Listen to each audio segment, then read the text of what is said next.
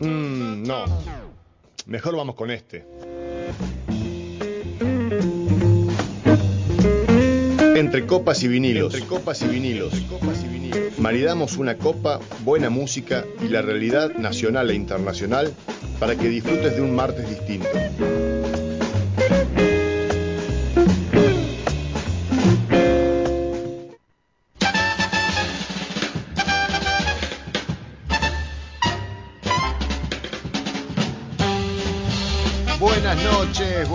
A toda la audiencia de Radio Megafón, a toda la audiencia de la Patagonia y del mundo que nos está escuchando. Mi nombre es Daniel Martín. Eh, estamos haciendo entre copas y vinilos acá por Radio Megafón, de- en la calle Carlos H. Rodríguez 665, en la casona popular Arturo Jaureche. Eh, este programa que dimos en llamar Entre Copas y Vinilos lo hacemos en, en conjunto en duplex con eh, mi amigo Claudio La Encina desde Canadá. Hola Claudio, ¿cómo estás? Buenas noches. Hola Dani, hola audiencia, hola Fran, ¿cómo están todos por allá? Muy bien, muy bien. Hola Fran, hola Fran Hola, también. Dani, hola Claudio, hola audiencia, ¿cómo andan? Ahí está, y Claudio y Fran Insúa, que es nuestro operador. Estamos los tres acá atentos a todas las cosas que, que vamos a charlar. Claudio, ¿cómo te trata el clima por allá? ¿Cómo está? eh, Claudio está, le contamos a la audiencia que está, está en Canadá, en Canadá, en la, en, en la ciudad de Sherbrooke, en la, la provincia o el estado de Quebec.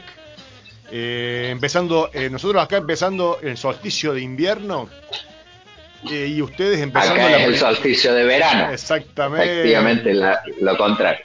Así Hoy que- que empieza el verano, ha empezado, ha empezado un poco fresco, no ha empezado con gran calor, eh, hemos estado con una, un fin de semana bastante frío, de hecho, eh, incluso hubo nieve en el norte de la provincia. Eh, pero bueno, ya estamos a 22, 23 grados y esperando los grandes calores que se anuncian, que todavía no han llegado.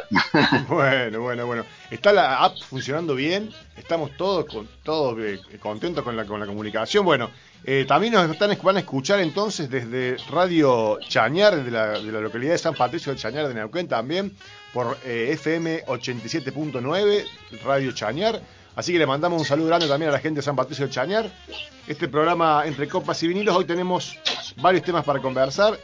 En lo relación al vino, vamos a hablar de unos vinos muy particulares unos vinos muy particulares que yo no tengo mucha experiencia, he tomado muy poquito, muy poquito, muy poquito, que son los vinos espirituosos. Suenan como, viste, como la, no sé, eh, me suena como espirituales, viste, pero no, estos son vinos como un poquito más potentosos, ¿no? Un poquito más fuertes, ¿conocés, claro? Exactamente, un poco más potente. Conozco eh, sobre todo eh, porque no yo particularmente, pero eh, gente muy muy allegada le encanta eh, el Oporto, eh, que es Ah, un vino justamente. Un vino muy añejado de 10, 20, 30 años y he visto hasta 50 años de anejamiento. Eh, es muy rico, efectivamente, sí. Eh, pero digamos que es una especie de transición entre un vino y una bebida blanca. En general son bastante, son bastante azucarados, son bastante, digamos, eh, dulces. Eh, el anijamiento probablemente tiene algo que ver con eso. Eh, Bueno, eh, vamos, hay, un, hay, un, hay un par de pasitos. Exactamente, vamos Sí. a hablarlo con, con- con Marcelo, que es especialista en el tema. Exactamente, exactamente. Vamos a estar hablando con nuestro sommelier Marcelo Molina, que nos va a, a desburrar de, los- de como siempre, como siempre, de los temas que, que nosotros eh, no somos muy conocedores. Así que vamos a. Y, y yo no traje para tomar eso, hoy estoy tomando un roncito. Un roncito eh, que antiguamente era, era un ron cubano, hoy no sé dónde está. eh, ah, no, hoy sigue siendo, hoy claro, hoy, hoy es claro, exclusivamente cubano, el Habana Club, que recomiendo precio-calidad. Sí, es exclusivamente cubano. Exactamente, no me quedé pensando en una- el Bacardí, era el que lo, que lo sacaron de la isla. Bueno, el Habana Club también tiene una historia política, porque el Habana Club, eh, Bacardi, la familia Bacardi también la, la reclama como propio, eh, pero no lo comercializa por alguna razón que no conozco. En Estados Unidos el Habana Club eh, no, no se consigue, eh, hay que claro. salir de Estados Unidos para conseguirlo.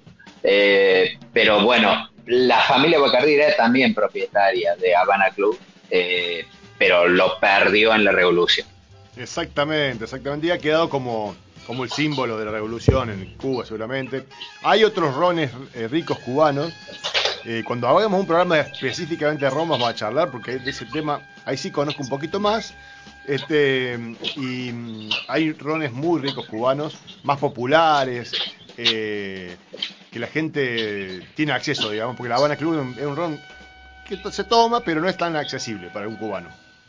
Entonces, eh, eh, no, efectivamente, y sobre todo hay diferentes diferentes niveles de Habana Club. El blanco, que es el más común, pero hay otros que son más añejados, eh, que son muchísimos más caros. Claro, este estoy tomando yo es un añejo de 7 años. Es uno de los, de los añejados que ya son, tienen más sabores, así como eh, Seguro, sí, sí, sí, sí. Porque me hace acordar un poquito a los vinos espirituosos también, ¿viste? Porque el, el, el, ron añejado para mí se asemeja un toque, tiene una reminiscencia de Jerez.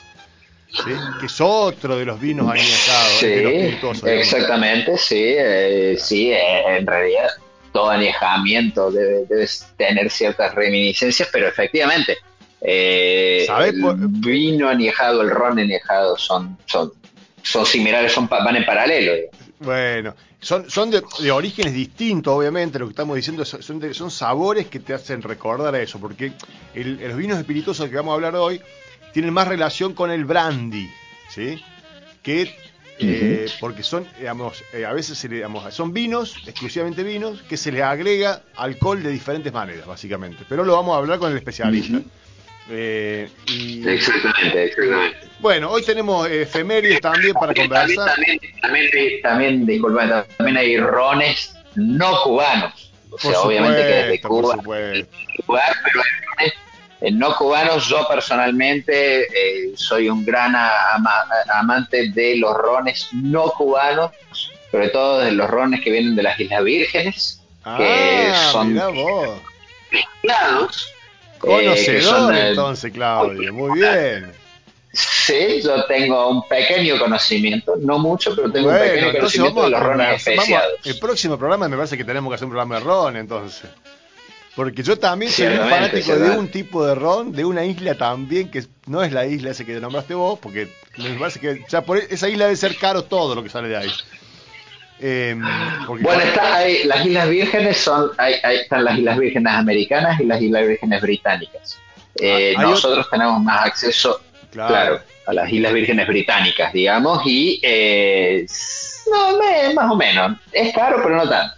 Mira, bueno, porque yo, yo eh, soy muy fanático de un estilo de ron que son los rones agrícolas, que son de denominación de origen, capaz que te suena, ¿no?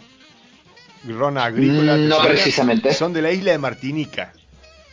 ¿Sí? Tienen el, ah, tienen la denominación de origen, ¿sí? Como se, llaman, se denominan ron, rones agrícolas. Eh, claro, el problema es que eso es Francia. Claro, claro, claro, bueno. Y acá, acá tenemos un problema con todo lo que es Francia. Claro. Nosotros somos británicos. bueno, bueno, pero por eso, eh, algún día, cuando vengas acá, vamos a probar esto que te digo yo, porque yo siempre tengo algún No, seguro, seguro. Acá hay, épocas que entran, hay épocas que no, hay épocas que se consiguen más fácil, hay épocas que no. Te comento, te comento una anécdota que cae justo porque una compañera de trabajo mía es nativa de Martinica. Mira. Viene, o sea, viene de Martinica, toda su familia está allá, es más, ella me ha invitado a ir a Martinica a su, a su casa materna, digamos, con la familia eh, igual yo le voy a preguntar que me traiga, que me traiga un ron de allá. Sí, totalmente, totalmente. Le mandamos un saludo y esperemos que, que te traiga algo, algo para que pruebes, porque realmente son muy particulares, Claudio, ¿eh? son muy distintos a los rones venezolanos, los colombianos.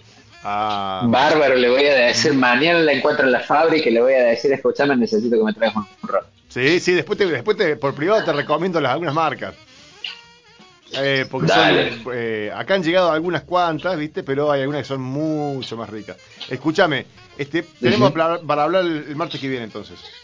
Eso sí, la, gente va a tener que, opinar también, a ver si, si quiere que hablemos de ron, quiere que hablemos de otras cosas, otras bebidas. Eh, hoy, efemérides tenemos para, para, para recordar al gran Manu Chao. Claudio, hoy cumpleaños Manu Chao, le mandamos un abrazo grande si nos está escuchando Ah, desde Barcelona. gran cantante de Mano Negra. Exactamente, vamos a escuchar unos temitas de Mano Negra, de Manu Chao, eh, así que buenísimo. Eh, hoy también hay otros artistas que cumplen años, pero como no eran muy, de mucho mi agrado, este, no los vamos a comentar.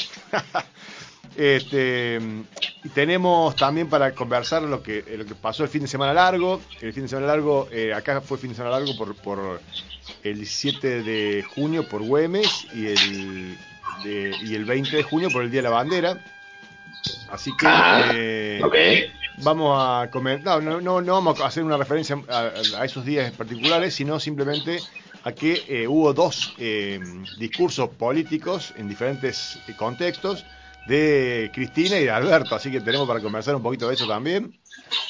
Eh, hubo elecciones en Colombia, muy importantes para la región también, así que vamos a conversar. Sí, históricas. Históricas, totalmente. Más de 200 años que no, que no gobernó, que nunca había gobernado la, todavía no lo hizo todavía, de hecho, eh, la izquierda o un partido progresista eh, en Colombia. Así que... No, no, se puede decir bien con todas las letras, la izquierda, porque es una izquierda radical la que ha ganado, no es una izquierda socialdemócrata, es una izquierda radical. Muy bien, bueno, así que este es un hecho histórico en Colombia. Vamos a ver cómo, cómo la llevan con la desmilitarización, porque realmente deben tener, creo que tienen cerca de 200 bases yanquis. Así que bueno, veremos qué, cómo la tiene. Petro, vamos a estar conversando de eso también. Eh, ¿Tuviste, Claudio, tuviste en la Fórmula 1? Estuve en la Fórmula 1, efectivamente, bueno. los dos días, todo el fin de semana. Qué bueno. Estuve invitado por un, eh, por un proveedor que, realmente fueron eh, lugares de, de privilegio con una, con una carpa VIP. Eh, la verdad que la pasamos muy bien a todo nivel. Muy bien, qué lindo, qué lindo. Qué linda experiencia, ¿no? ¿Habías estado en Fórmula 1? Un show Sí. espectacular. Sí, había estado un par de veces ya, eh, pero nunca a este nivel, porque estuve en una, como digo, en una posición de privilegio, en un lugar muy, muy bueno para ver, para ver la carrera. Eh, y, y bueno, y fue un exitazo monumental la Fórmula 1, 350 mil personas que acudieron cada día. Eh, Una carrera una- sí, gente eso, muchísima gente, muchísima gente, muchísima gente.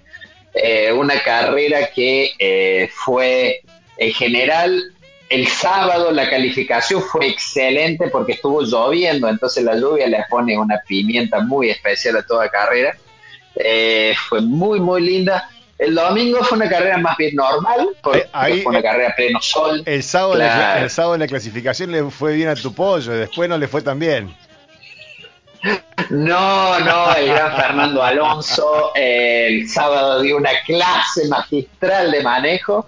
El domingo fue un poco menos, menos fácil porque, bueno, eh, lamentablemente en el, el- cuando no hay lluvia, ahí la diferencia mecánica se nota muchísimo, ¿no es cierto? Entre los mejores, entre los mejores vehículos, entre los mejores autos y los menos buenos.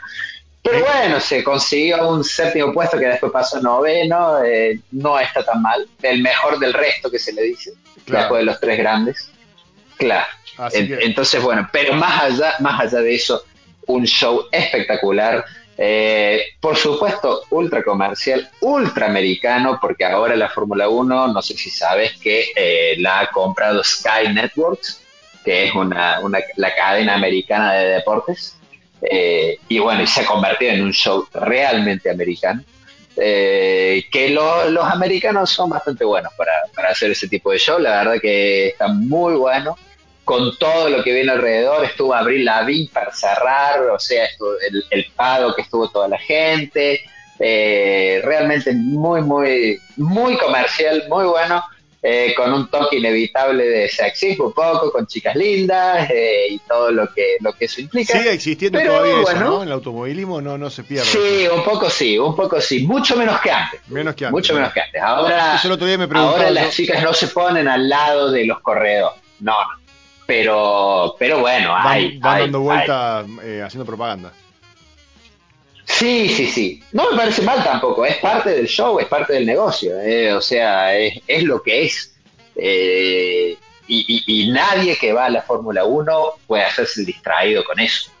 ¿Ok? Eh, así, que, así que bueno, es lo que pasa. Eh, hay mucho, mucho dentro del circo, mucha prostitución, mucho, mucha droga, mucho esto, mucho lo otro. Pero bueno, es parte justamente del circo de la Fórmula 1 que a mí personalmente me encanta. Todo, todas esas partes. Sí, la mayoría. Sí, no, no, tengo, no tengo miedo de decir que a mí me gusta ver chicas lindas también. No, no, no, está bien, está ¿Por bien, qué está no? bien, está bien, no, pero nombraste otros temas que no son tan... Ah, bueno, la Claro. prostitución y todo eso, bueno, eso, eso es para los viajeros. Los viajeros, los que, porque ¿sabías que hay gente que sigue la Fórmula 1 por todo el mundo? Hay No. más o menos unas 60.000 personas que siguen cada carrera de Fórmula 1. A donde va, la siguen ellos, por atrás. Mucha Y van a ver las 23 carreras, muchísima plata, por supuesto. Son gente que no trabaja, o si trabaja, trabaja de una manera que yo no conozco cómo, cómo, cómo hacen. Qué Pero, bueno, qué bueno estar en la misma claro, posición. No, no, No, ni- precisamente. no, no, no, Ahora, esa gente, esa gente tiene muchísima plata. Y la plata lleva a muchas cosas, incluso, como digo, prostitución, drogas y todos los vicios habidos y por haber. Claro, Es parte de, es parte del, del show. del circo Fórmula 1, del show, efectivamente. ¿Está bien? ¿Está mal? Oh, sí, está bien. Bueno, ya hay gente, ya hay gente conectada, ya hay gente conectada mirándonos por, la- por, la- por YouTube. Esperemos que estén en la app también conectados. Está eh, la Pato, nuestra, una, de las oyentes habituales del programa, está, está saludando de buenas noches de Córdoba. Dice, bueno, le mandamos un beso grande a la Pato. Ah, un gran saludo. Muy bien, este y, y le pedimos a la gente que participe. Hoy eh, tiene el último día para eh, participar del sorteo. Vamos a estar sorteando de nuestros amigos de, mm, de Mons Café. Vamos a estar sorteando eh, un par de cafés expresos y un par de, de filtrados. Y el martes que viene vamos a tener el barista de Mons Café en la- acá en el piso o, o por teléfono. La verdad que eso no, no todavía no me no hasta que no esté acá, viste. Este, esperemos que esté. y participe y, va- y la idea participar y charlar un poquito sobre, sobre ese mundo del café que nos había introduci- lo empezó a introducir un poquito Luis eh, y ahora, ahora vamos a sumar a Sergio a que, a que nos cuente un poquito eh, de las maravillas del mundo del café eh, que están haciendo ahí en Mons, así que le mandamos un abrazo también a la gente de Mons que, que se copó y participa y, y nos eh, aporta estos, estos cafecitos para, para sortear. La gente se sumó un montón a este, este sorteo. Fran va a tener que hacer las veces de, de sorteador nuevamente. No sé si Fran participó, me parece que no lo vi. No, no participé. No participó. Porque se tiene mucha fe. Ey, la magia está de mi lado. No lo dudo. Hoy le, hoy le traje el No premio a. Fran, le traje el premio a Fran, porque nosotros somos acá. eh, después vamos a sacar la fotito y la vamos a subir a las Mm. redes con el, el premio que le, le- le acabamos de dar a Fran. Le trajimos un, un- un blend de Costa Rica de café riquísimo, para mí uno de los mejores cafés que tiene la gente de Ollambre.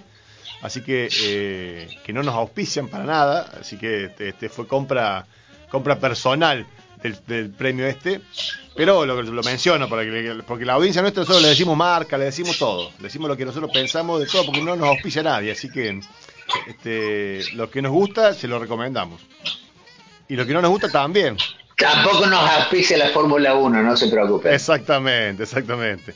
Che, escúchame, estuve, sé lo que probé, la idea después le voy a contar a Marcelo, le voy a contar con usted al aire. eh, probé el, el- un ice wine, el, el único ice wine de que, está, que se hace en Argentina.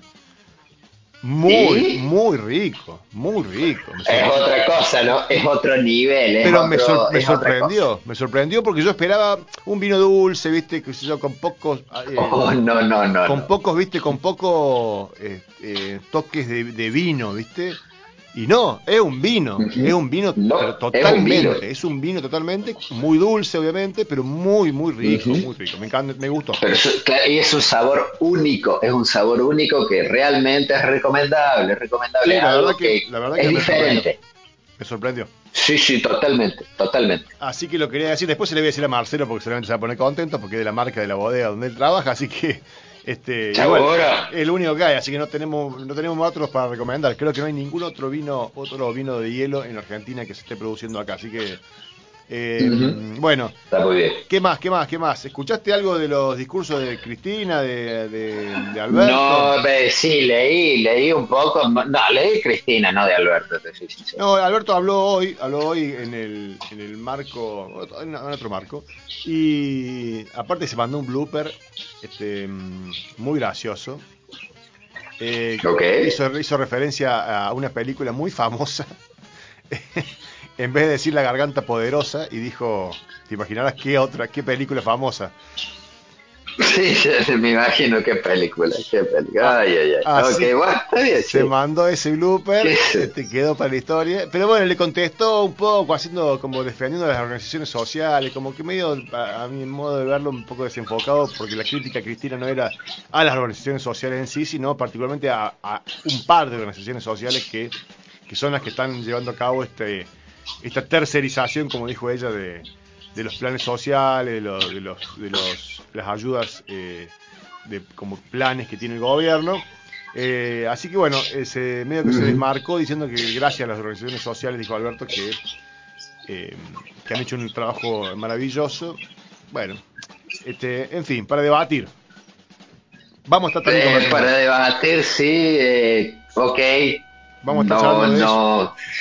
Ay, ay, ay. Sí, charlemos de eso. Sí, hay que charlarlo, no hay que, no hay que, no hay, no hay que negarlo. Exacto, exactamente, exactamente.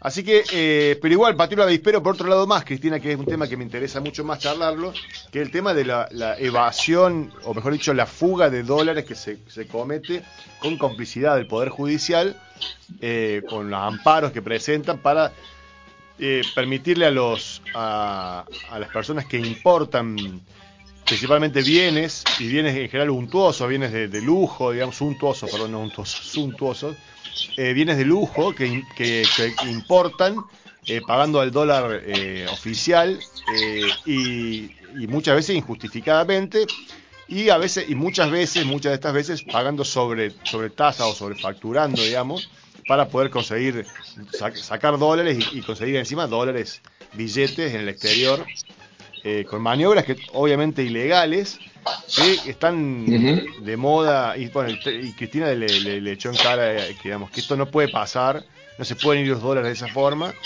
Un tema que está buenísimo que lo que haya pateado el, el, el- el avispero digamos con, un tema que es que es grave que ocurre en Argentina.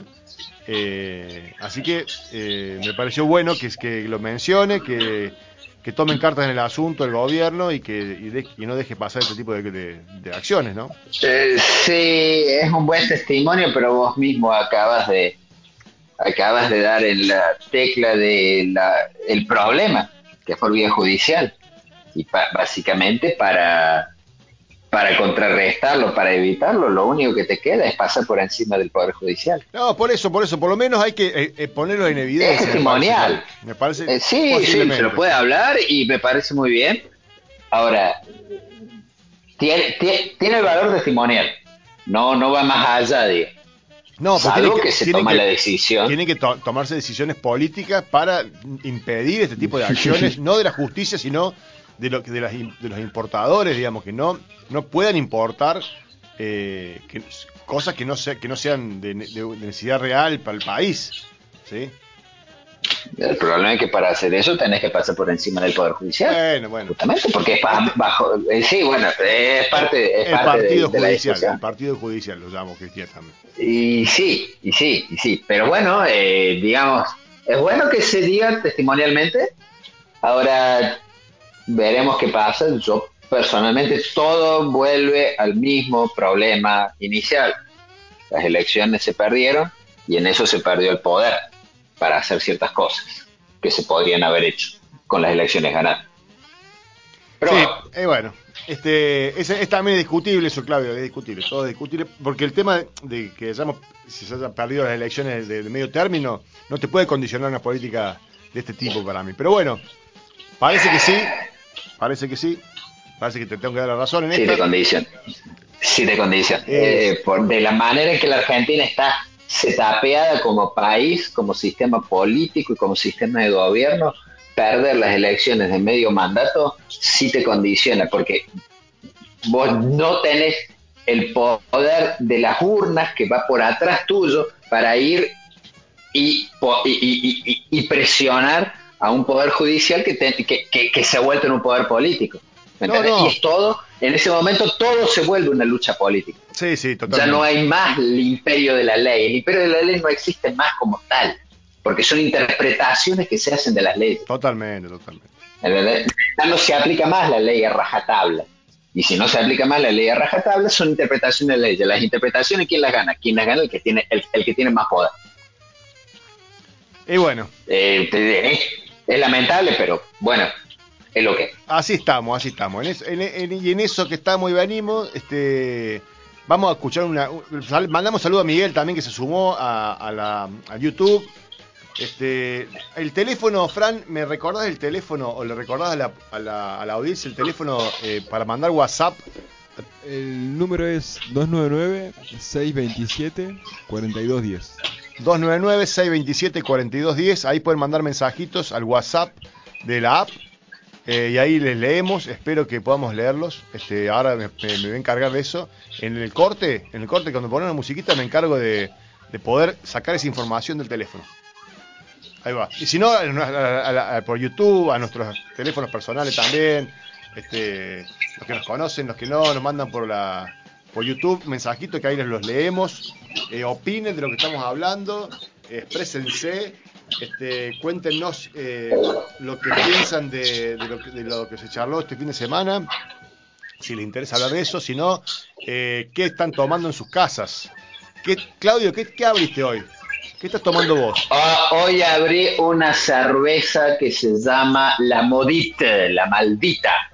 Es una cerveza de una sí, de una microbracería, de una micro cervecería. ¿Por qué brasserie? Para, Claudio, para, para, para. Ahí yo, lo- yo lo he visto, lo he visto escrito muchas veces acá en Argentina. Le brasserie. ¿Qué es, ¿Eso qué significa? Brasserie quiere decir brasé, básicamente quiere decir revolver, que es básicamente lo, la forma en que antiguamente se hacía la cerveza, porque se hacía revolviendo en una olla, ¿no es cierto? Y bueno, y de ahí quedó. Brasserie significa re- brasé, es un verbo que significa bra- B-R-A-S-S-E-R, que se, significa revolver como mover una olla, revolver una olla, revolver una olla, Sí, sí, sí, cien, sí. mil, dos mil veces. Entonces, adentro de la olla estaban todos los ingredientes, básicamente los cereales y qué sé yo. Y con eso se hacía. O sea que brasserie, el, eh, brasserie sería el- como la revolveduría. Eh, más o menos, sí, la traducción literal es esa. Sí. Claro, ahí Como podés tenemos el lugar donde se Mucho revuelve. mejor es brasserie. Claro, Claro, claro. el lugar donde se revuelve. Claro. Brasserie queda mucho mejor Sí, que la sí, sí, sí. Es más top, Pero más, más chic. básicamente es eso. Y bueno. Sí, sí, totalmente, total. Vos viste que el francés es súper chic. Sí, idioma, su- que- suena lindo, eh, que suena puede, lindo. que hay un, suena re lindo el francés. One de tere tere bombardeur. Che, escuchame, bueno, la, la- la- la puteada en las películas francesas me parece que. A mí las películas francesas no, no soy un fanático de las películas francesas en general. eh, Y menos las, las más antiguas, porque eran un. Para mí eran un. un- eh, eran para dormirse. Eran, eran complicadas. sí. Después eh, he visto muchas películas francesas muy buenas, igual, no, no, no quiero ser prejuicioso con el tema, pero en general, el, el cine francés a mí no me, no me volvía loco. Eh, pero la puteada francesa es muy buena, es muy buena.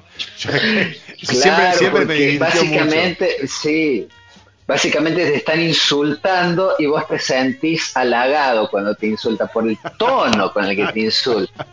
Tal Yo cual. no puedo decirlo al aire porque, No, bueno, no. estamos al aire. ¿no, es No, cierto? y además te escucha gente en Francia, eh, perdón, te escucha gente en Canadá de, de habla de habla francesa, Claro. no, mejor no.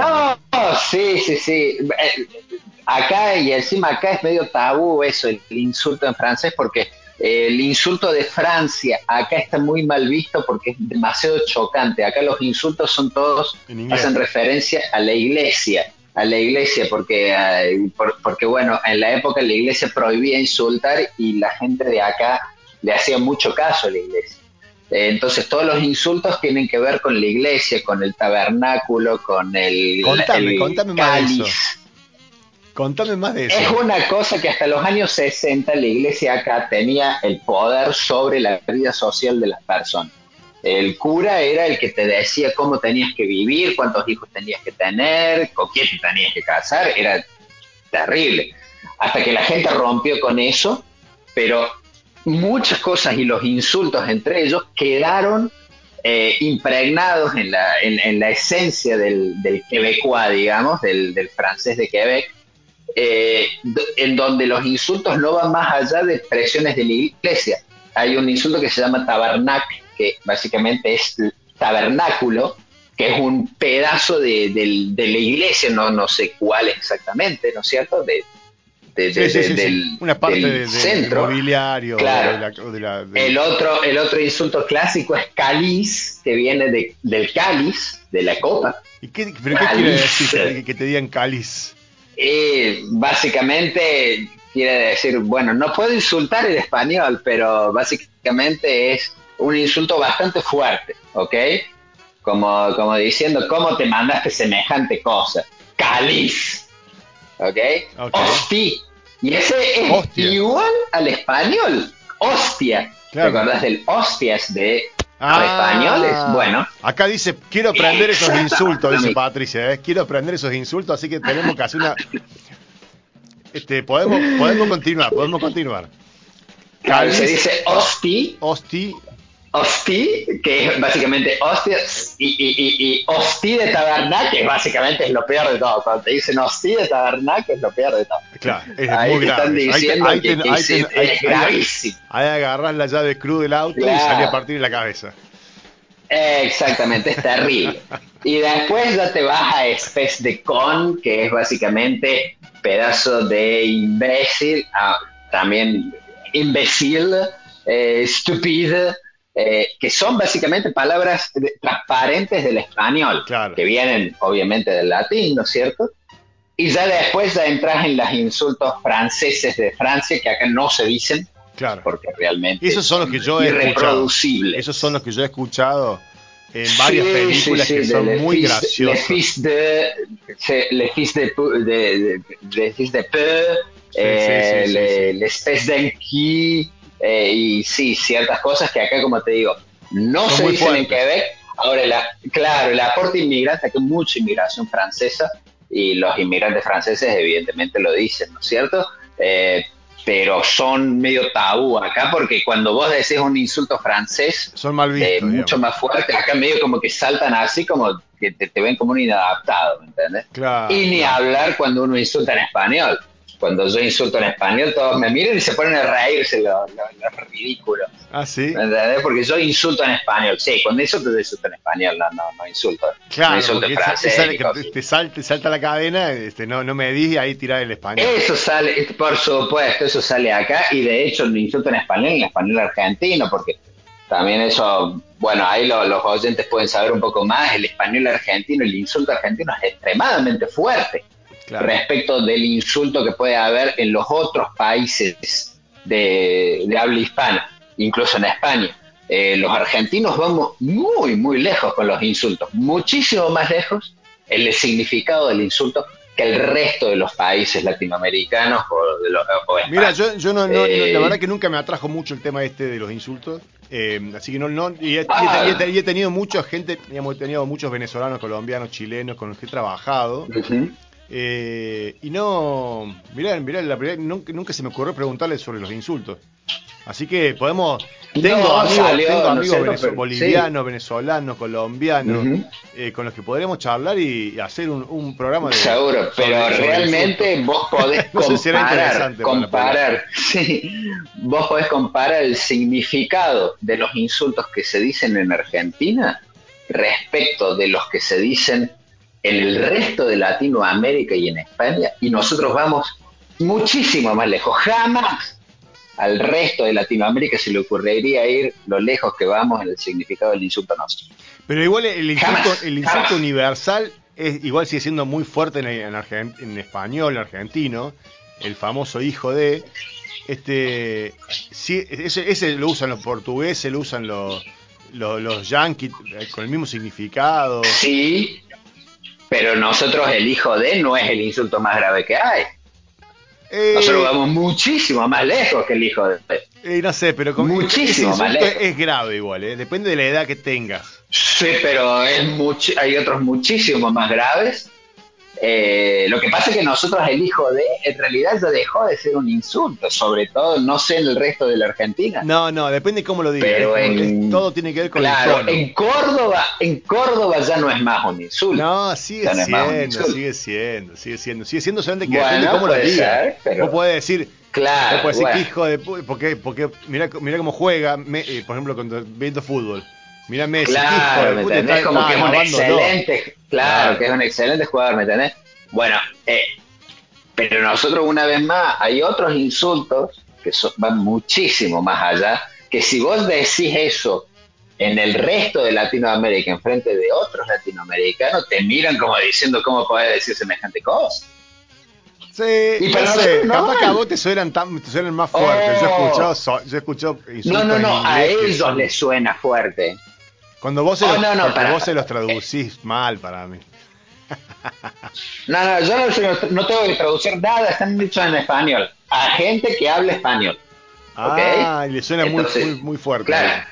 Un mexicano, un mexicano cuando te cuando te dice, cuando te escucha Q, Claro, Wow, bueno, pero ese- wow. Claro, pero eso- salta, salta. Sí, sí, sí. ¿Me sí, entendés? sí. Y porque para todo eso, Salta, todo, porque todo ellos, chinga. ellos el peor insulto, el, el peor insulto es Es chinga tu cabrón, madre. hijo de la chingada. Sí, chingar, Claro. Cuando vos se lo, y eso es básicamente decirlo sin decirlo. Nosotros lo decimos con todas las letras.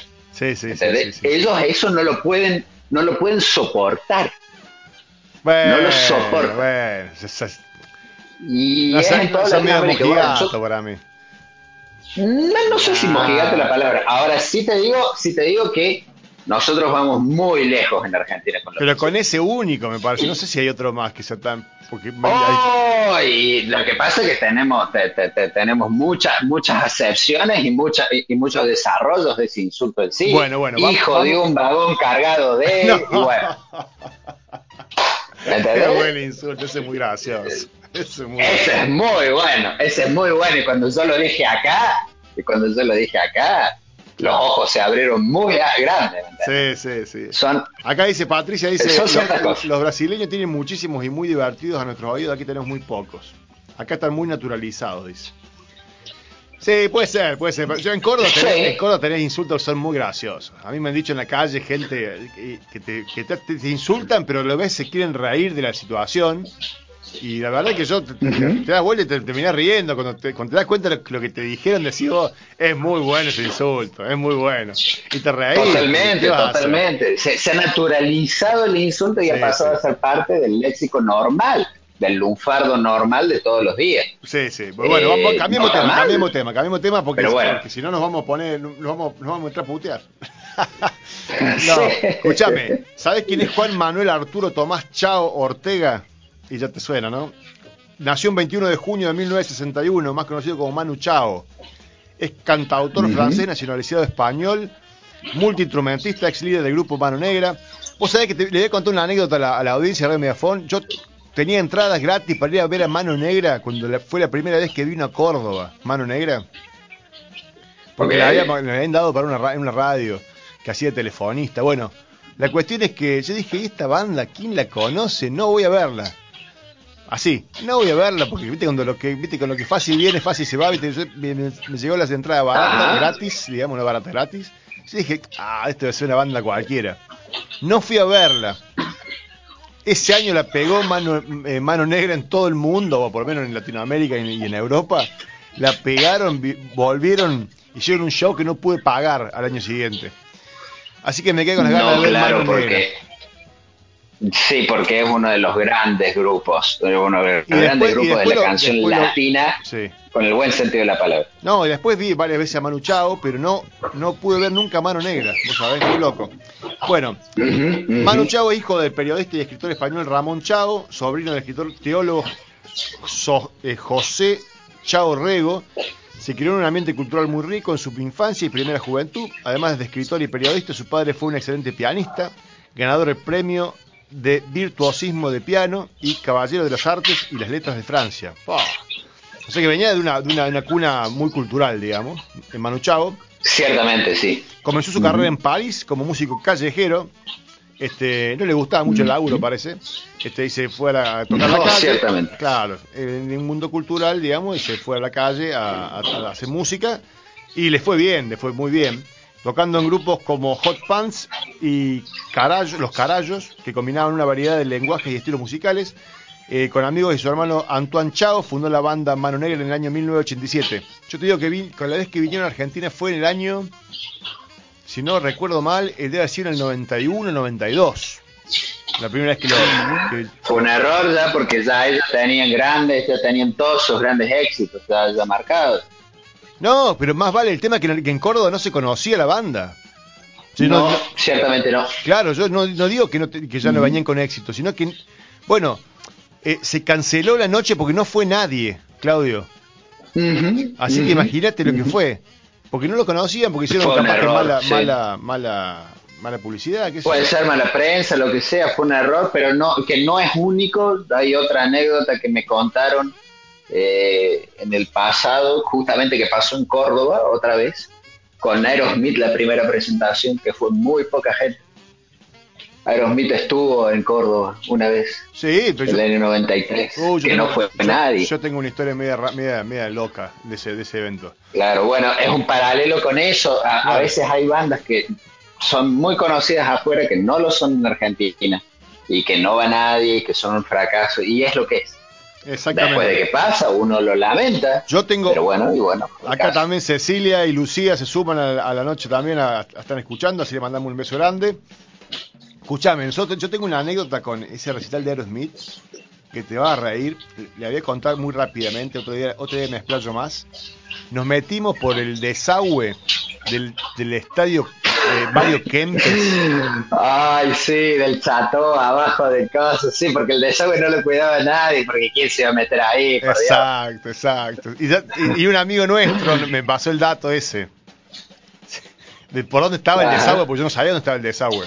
Es un caño de 60 Ajá. metros de largo, de unos 60 centímetros Sí. de diámetro, que no entras eh, eh, ni siquiera arrodillado, tenés que ir medio cuerpo tierra, ¿sí? Eh, medio sí, no, a cuerpo tierra o, o- o muy torcido, porque no entras, no entras arrodillado, digamos. Eh, Y es un asco encima. no, no, no, no, un asco porque, porque era, cae agüita, digamos, venía agüita limpita de la lluvia, estaba lloviendo Ah, sí, Está bien, encima. agüita limpita, sí, Sí, bien, sí, sí. imaginemos eso. La cuestión es que logramos entrar, logramos entrar con, un- con, con mi amigo Pancho, eh, logramos entrar al, al, al estadio, pero obviamente salimos del otro lado, del lado de atrás del escenario. ¿Sí? Claro. Este, al final no, eh, no vimos nada. Este, lo, se lo resumo así. No vimos nada. Tocaba Gilby Clark de, de soporte de Aerosmith. Gilby Clark, que ya había dejado Guns N' Roses. Eh, así que, bueno, nada, una anécdota para, para contarle un poco a la, a la audiencia las cosas que hacíamos cuando éramos jovencitos. Este, Cuando éramos. Sí. acá Lucía dice, como también hay bandas que solo en Argentina llegaron a tocar como 10 noches. Rolling Stones. Ajá, bueno, y ahora, ahora, Col- ahora Coldplay, también vi- creo que tienen, van por Coldplay, 9, ahora. 9, 9 Coldplay, sí. River, creo que están... Creo que hicieron 10, que lograron los días River, por lo menos se escuchó acá que lograron los días River. Una locura, una locura. Sí. Bueno, una A mí buena- me gusta Coldplay, a mí me gusta mucho Coldplay. A mí también, me- una muy buena mí banda, pero una locura que la gente va- Sí. esté, esté pagando las entradas. Son caras las entradas, Claudio. ¿eh? Para acá, para los argentinos. No sé, no tengo idea. Y está como 10, 10 lucas, por lo menos 10 mil pesos. Son como 200 dólares la entrada. ¿Está bien lo que estoy diciendo? Uf, no sé, No, me estoy diciendo mal. 10 mil pesos, no sé. Eh, 200, eh, bueno, después hacemos unas cuantitas. Pero me pareció cara la entrada. Eh, para que, no, mejor dicho, no, no para la banda en sí, sino para, digo. Para la situación económica del país. Te cuento, por ejemplo, Coldplay acá, Coldplay acá está, es una banda que podés estar pagando más o menos mm, 200 dólares, entre 100 y 200 dólares, sí, dependiendo de la ubicación. Eso es un Coldplay. Por ejemplo, yo el, el mes que viene, de hecho, dentro de menos de un mes, voy a ver a Roger Waters y estoy pagando 65 dólares. Está Oh, bien, Roger Waters viejo, con 80 años, pero bueno, Roger Waters. No, ese, ese Eh, show eh, trae The Wall, seguramente sigue haciendo The Wall. Sí, sí, sí. No, sí, ese sí, show es todos una locura, haciendo Claudio. Yo lo vi en River, es una Eh, locura eh, ese show. eh, Es Después increíble. eh, pagué, claro, por Genesis pagué eh, 65 dólares también. No, pero Eh, Roger Water es un, sí. un show que te, te vas a volver loco. Es, Espero, espero. es otra, otro nivel, ¿eh? No, no es, no es, no, no tiene nada que ver con un recital.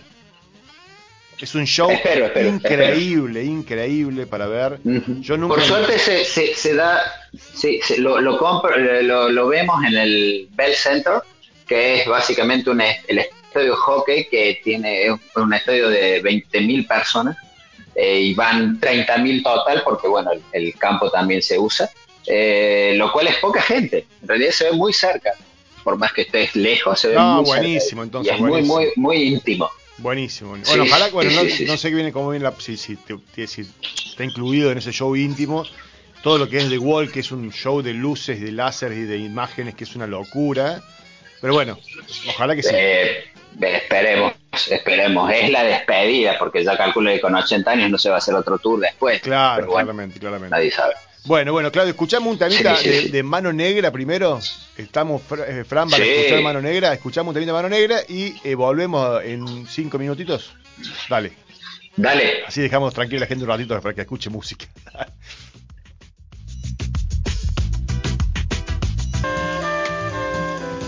Bueno, ahí estamos de vuelta al aire, estamos de vuelta al aire. Y ya me, confirma este nuestro operador Fran Insúa que eh, hizo el sorteo y tenemos video de sorteo. Vamos a ver si lo podemos pasar al aire después del video este. Ahí lo, lo cargo al, al YouTube, así que los que, los que puedan eh, se metan a la transmisión de YouTube y ahí lo van a ver. Muy bien, bueno, muy bien. Hay video, lo va a subir a, a YouTube. Lo meto acá por el stream de YouTube. Pero muy bien, qué tecnología, qué tecnología. Bueno, pero lo anunciamos primero o lo, lo- lo anunciamos, lo anunciamos en 10 minutos. 10 minutos lo anunciamos. Antes de, de comunicarnos con Marcelo, este, lo, lo anunciamos. Este, ya están los ganadores, ya están los ganadores. Muy bueno el sorteo. Mucha, mucha gente participó, ¿no, Fran? ¿Tenemos el número de la gente que participó? Eh, son como 48 comentarios. Muy bien, vamos, ¿no tenemos la, la, la- la botonera con los aplausos? No, no Muy bien, muy bien. Claudio, este, eh, usted desde Canadá este, no pueden participar en estos tipos de sorteos porque son para venir a tomar No. acá. Sí, Así discriminación. discriminación, discriminación. No, bueno, pará, Claudio, vos podrías conseguir algo que para sortear allá. Si tenemos au- audiencia en Quebec, tenemos audiencia en Quebec, sorteamos y de última, si lo ganan alguno de acá, le decimos, bueno, vayan a buscarlo a Quebec. Podría Ok, ser. Voy a hacer, voy a hacer los movimientos. Podría hacer ser, movimientos. podría ser, claro. Tenemos que buscarle la vuelta. Hacemos sorteos internacionales. El que lo quiere buscar de acá se paga los pasajes y va a degustar, no sé, un cafecito a, la, a, una, a, un- a una, a una pinta, a una, a una le, le brasserie, brasserie. Este, Absolutamente. claro. Tenemos que ¿Cuánto le conseguir. puede costar un pasaje hasta acá? Eh, claro. No, va- no, no vale la pena irse a dar, una vuelta a, a Quebec para tomarse una cervecita. Este, mm, una Claro cerveza- que sí, por que supuesto. sí, claro que sí. Bueno, escúchame, eh, en un ratito nos comunicamos con Marcelo. eh. Marcelo Molina, nuestro sommelier. Y contame un poquito de, de la, de, de qué pasó en Francia este fin de semana. Ah, vamos a hacer un toque pues, sobre, sobre nuestros amigos, nuestros amigos eh, teutones, eh, no, teutones, no, eh, galos, eh, que bueno, básicamente para la sorpresa de todo el mundo, eh, hubo elecciones en Francia, hubo elecciones parlamentarias, luego de las elecciones presidenciales que había ganado Macron con un amplio margen, eh, menos amplio de que antes, pero amplio en sí de todas maneras, pero esta vez las elecciones parlamentarias fue una gran sorpresa que por, por después de mucho tiempo pierde la mayoría parlamentaria eh, a manos de eh, la izquierda de Mélenchon Ujú. eh, y la ultraderecha de, de Marine Le Pen, que entre los dos obtienen más o menos 30% de las bancas. Macron queda solamente queda con 40% y tiene que recurrir a los partidos minoritarios e- y a la derecha tradicional para lograr eh, mantener, eh, mantener la mayoría y para hacer las leyes. Hay que decir que en Francia, eh, a diferencia de, de Argentina, Francia no se puede, no se puede gobernar por decreto. Es un país donde siempre hay que pasar por el Parlamento y no tener mayoría en el Parlamento implica eh, que las leyes no se aprueban y bueno, podés hacer decretos de necesidad y urgencia eh, tan alegremente como, como si se pueden hacer en Argentina. Entonces es un grave problema no tener la mayoría de todas maneras no tendría que tener mayores problemas para gobernar porque la derecha tradicional, eh, que es básicamente la, antigua derecha golista, de, de golista, eh, de Jacques Chirac, de De Gaulle y de Sarkozy, eh, le va a dar la, la, la gobernabilidad.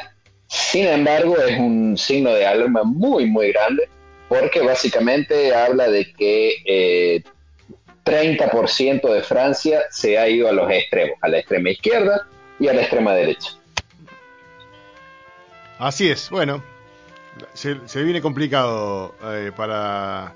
¿Cuánto le queda de gobierno? Ah, no, eso sí, tienen un mandato. No, no, no, acaba de empezar, sí, son mandatos, son mandatos de, de, 4 o 5 años, eh, entonces no, no, no, le falta un rato, pero de todas maneras es una señal de alarma bastante importante. Perder la, la, mayoría. Eh, sobre todo, sí sobre todo porque quien, quien eh, avanzó mucho, que es la ultra izquierda y la ultraderecha. Bueno, y en, en Argentina no, en Latinoamérica también tuvimos elecciones el fin de semana, se, disputó la segunda vuelta electoral en Colombia. Eh, Gustavo Petro es el, como ya mencionábamos al principio, el primer presidente izquierdista electo en la historia de Colombia. Eh, obtuvo el 50,44% de los votos contra el 47,31%, o sea, no por mucho. Eh, contra su adversario eh, Rodolfo Hernández, un viejito magnate de la construcción. Eh, parece que es un cambio radical de la situación política de Colombia.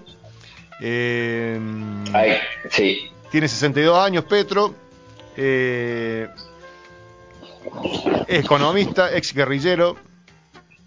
Veremos cómo, cómo la tiene eh, hay que ver, eh, eh, es algo completamente nuevo. Colombia siempre, durante los casi 200 años de historia colombiana, han sido de, derecha.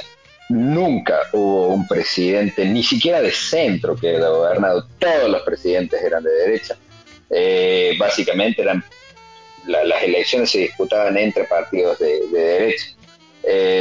bueno, básicamente esta ola mundial en contra, rompiendo con, las, con los partidos tradicionales, bueno, llegó a Colombia luego de las graves protestas de, los años pasados eh, contra Duque. Eh, bueno, se, se traduce en esta victoria, en esta victoria histórica de, la izquierda y sobre todo de qué izquierda, es una izquierda dirigida por un ex guerrillero eh, que, bueno, se, se ha convertido a la vida civil, digamos, eh, ¿Cómo le va a ir? Yo personalmente creo que le va a ir bien porque en realidad, uff, ya, ya, es mucho, ya, está la mitad, la mitad de América Latina está gobernada por la izquierda. Eh, personalmente creo que es casi un hecho que Brasil se va a sumar, se va a sumar a fin de este año, del año que viene, no me acuerdo cuándo son las elecciones, que, porque Lula va, va a arrasar. Eh, así que básicamente con semejante apoyo regional, eh, la derecha no debería poder animarse, sobre todo que está golpeadísima la derecha en Colombia, la derecha no debería poder animarse a, hacerse, a hacer ciertas maniobras. Sin embargo, es todo especulación, ¿no es cierto? Puede pasar, puede pasar algo diferente. Ahora, cuando vos tenés Brasil, México, Argentina, Colombia, Venezuela, Chile, Perú, y ya, y bueno, Nicaragua con un régimen un poco complicado, pero Nicaragua también. Cuba con un régimen especial, pero Cuba también. El Salvador con un régimen especial. Guatemala. Y ya empieza a ser mucho. Ya empieza a ser mucho que está, que está gobernado por la izquierda. No voy a mencionar a los países, a los pequeños países del Caribe, que la mitad también están gobernados por la izquierda.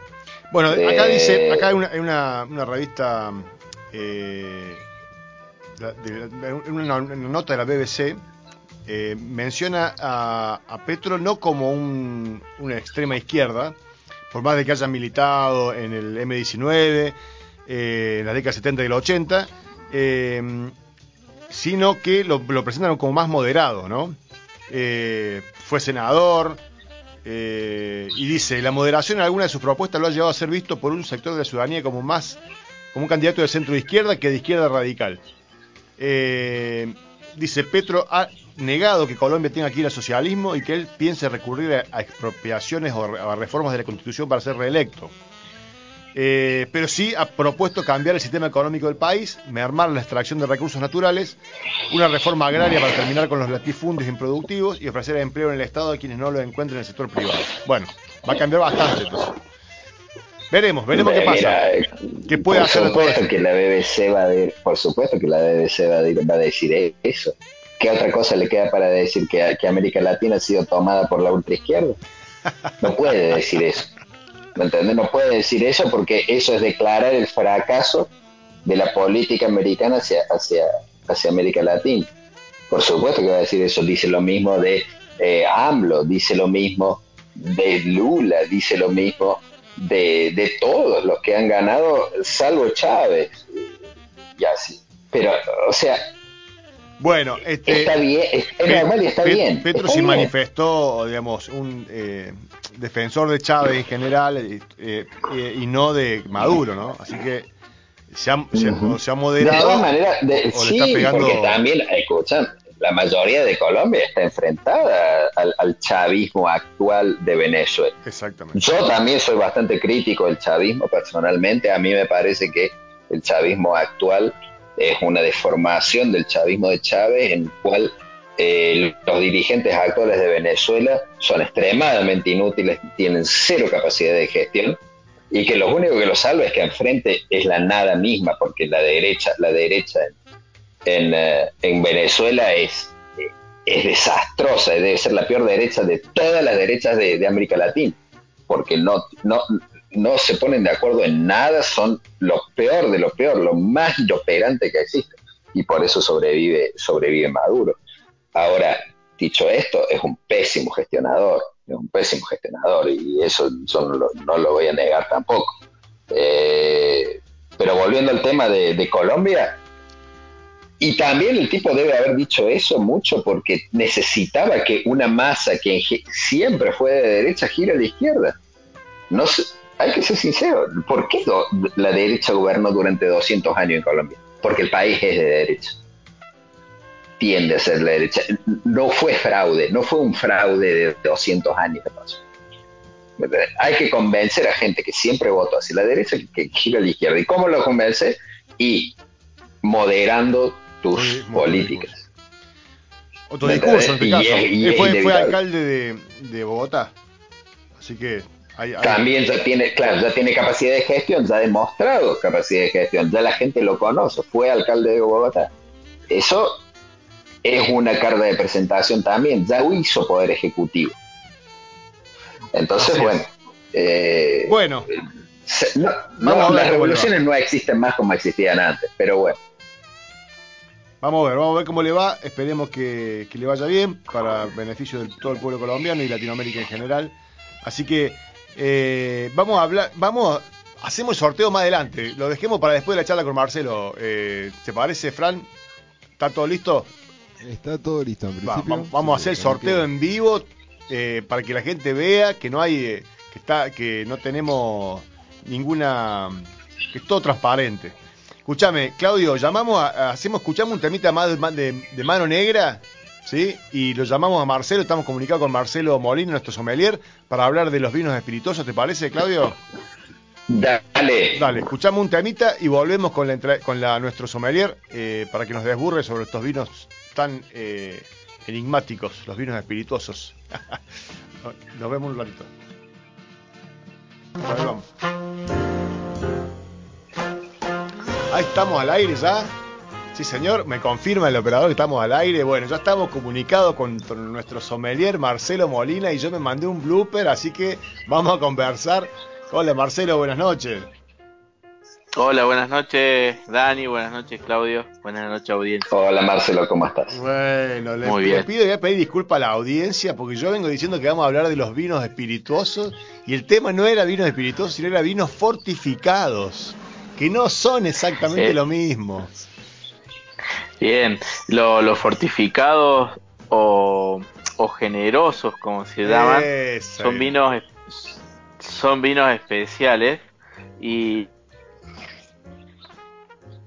Sí. Se cortó. que, bueno, eh, con la llegada del frío generoso. intenso, Claro, es para este frío que está. de, de poder eh, to- eh, Sí, estamos con un delay. sí, perfecto. Te escuchamos, te escuchamos, Marcelo. Bien, eh, bueno, eh, creo que hoy en la Argentina se están produciendo algunos vinos fortificados interesantes. eh, ya algunas bodegas grandes desde hace un tiempo que lo vienen haciendo, eh, al estilo de lo que de lo que se hace tanto en Portugal como, como en España, ¿no? Eh, que son quizás los, vinos generosos eh, más conocidos mundialmente. Eh, si bien se replica en, en todas las latitudes, porque le explicamos a la gente que un vino fortalecido, generoso, es con la adición de un, de un de alcohol a un vino ya terminado o casi por terminar. Entonces llevamos ese vino que habitualmente podría estar en los 12, 13, 14 grados a 16 en adelante hasta 22 grados eh, de alcohol por litro.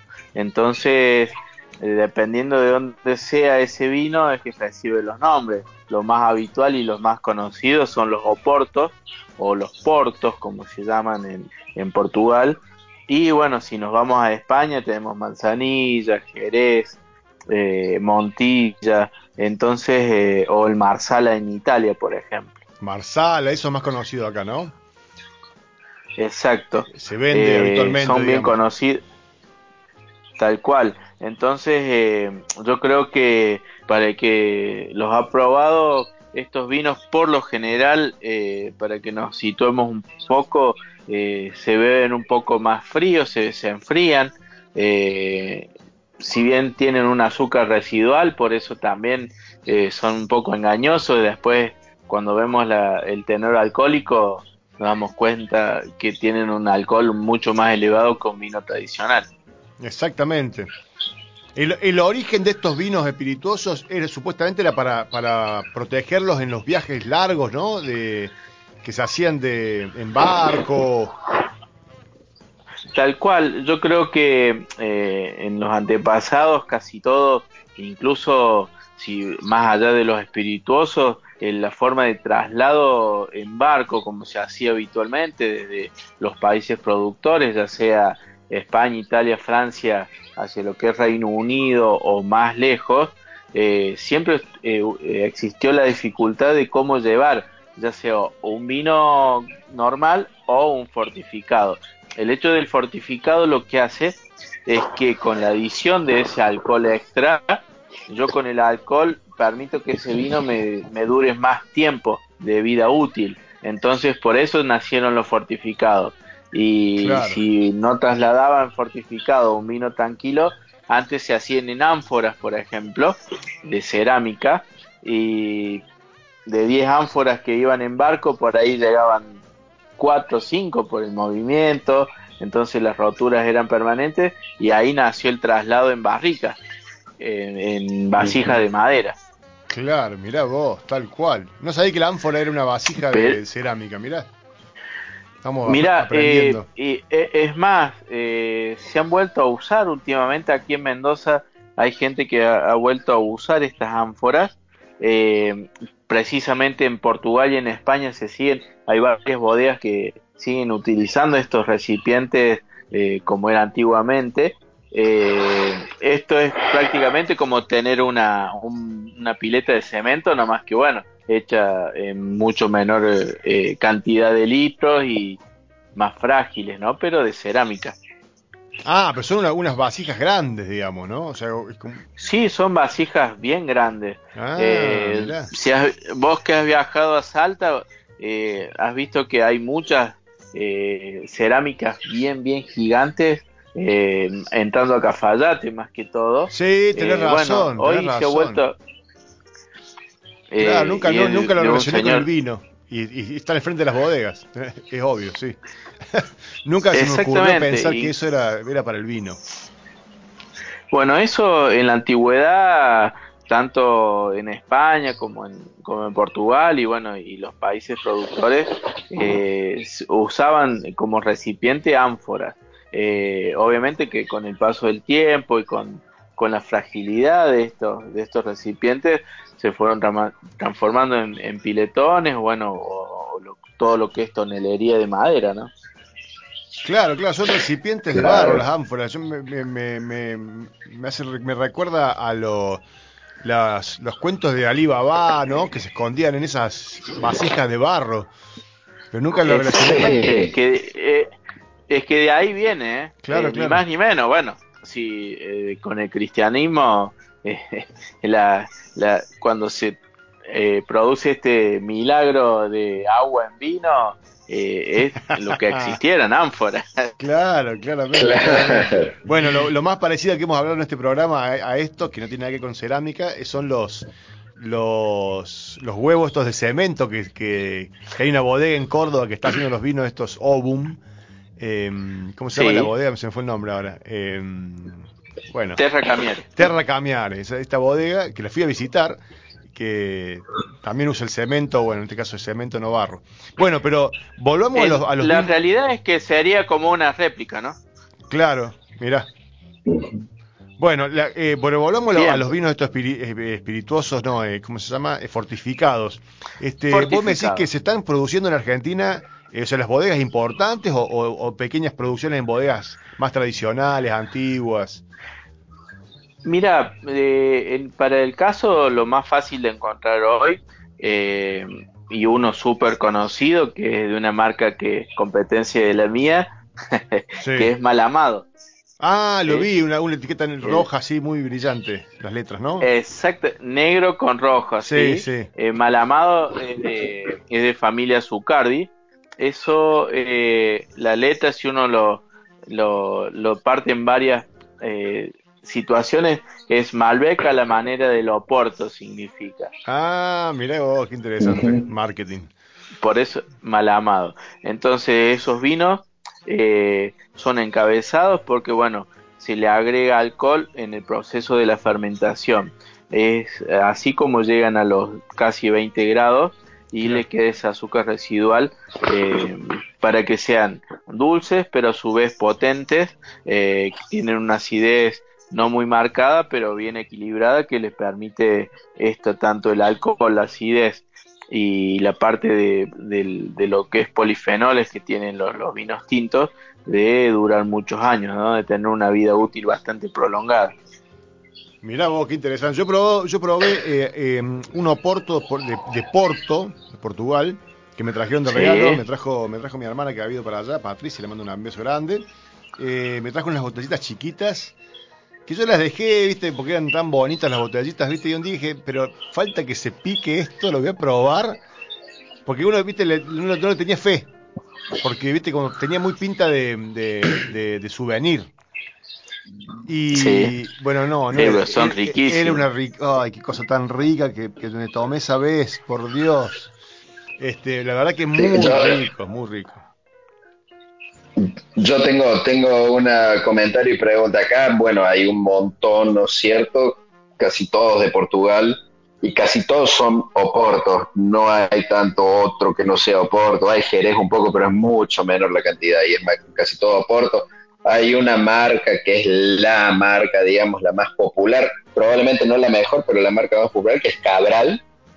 eh, que súper popular y básicamente esta marca viene, vende vinos también, no solamente Oporto en sí, vinos digamos normales, pero en el, en el tema Oporto los precios y la calidad varía en la cantidad de añejado, que va de los 10 años a los 40 años. 40 años de añejado. Yo, yo, yo, yo estoy sorprendido, no, nunca lo probé porque es un precio Añejado, digamos, añejado en barricas mí, de qué? Esa es la pregunta, no sé. Ah, claro, Y no, porque no, sí, yo, pregunto ¿Qué. ¿Qué quiero decir? Y esa es, la, esa es la pregunta, eh, esa es la pregunta para vos, Marcelo. ¿Qué quiere decir añejado? Que lo ponen en la barrica durante 40 años y después lo envasan, o, básicamente lo envasan y lo dejan 40 años esperando en el, en el Mira, hay varios, hay, hay una forma que se llama eh, soleras, eh, que es la forma de añejar estos vinos, se hace como una pirámide y se va trasvasando de año a año un poquito de esa barrica, entonces eh, lo que le da la cantidad de años es el, porcentaje que se saca de la última barrica. Entonces eh, hay que esperar esos 30 años, 40 años para que, puedan catalogarse de esa forma. Eh, si bien es un poco del porcentaje que tiene esa edad, el resto es de vino nuevo que se va agregando todos los años. ¿Se, entendió un ah, poco? Sí, sí, sí, se entiende, se entiende básicamente un ciclo, un first in, first out, o sea, entra y sale. Eh, exactamente. Eh, entonces eh, eso siempre va a tener un... Eh, el vino nuevo va hacia uno de dos años, después el otro hacia el de tres y así va hasta llegar a la, a la barrica que ya tiene 40 años y eso se saca y se envasa. Entonces ese es el añejamiento de 40 años, que es un porcentaje, y después el resto, obviamente, que hay de menor cantidad de años de añejamiento, que pasa en un sistema igual, más que bueno, determinan después la, la gente de cada bodega si es de 10 años, de 12 años, de 15 o, menos años. Obviamente que el de menos años va a tener menos valor y un, proceso de microoxigenación mucho menor, que es lo que le da ese buque que tiene un oporto. Pasa lo mismo con los whiskies. Cuando vemos 12 eh, años, 18 años, 24 años en, en los whiskies, es más o menos similar lo que pasa. Eh, es muy difícil eh, de, o sea, es un whisky que lo empieza una generación y lo termina quizás la tercera eh, generación de, de, esos maestros eh, destiladores, para este caso de, de lo que es fortificado, ¿no? Yo sí soy dueño de la... Escúchame, yo soy dueño de la destilería y me sale un whisky bueno, mis nietos ni lo prueban.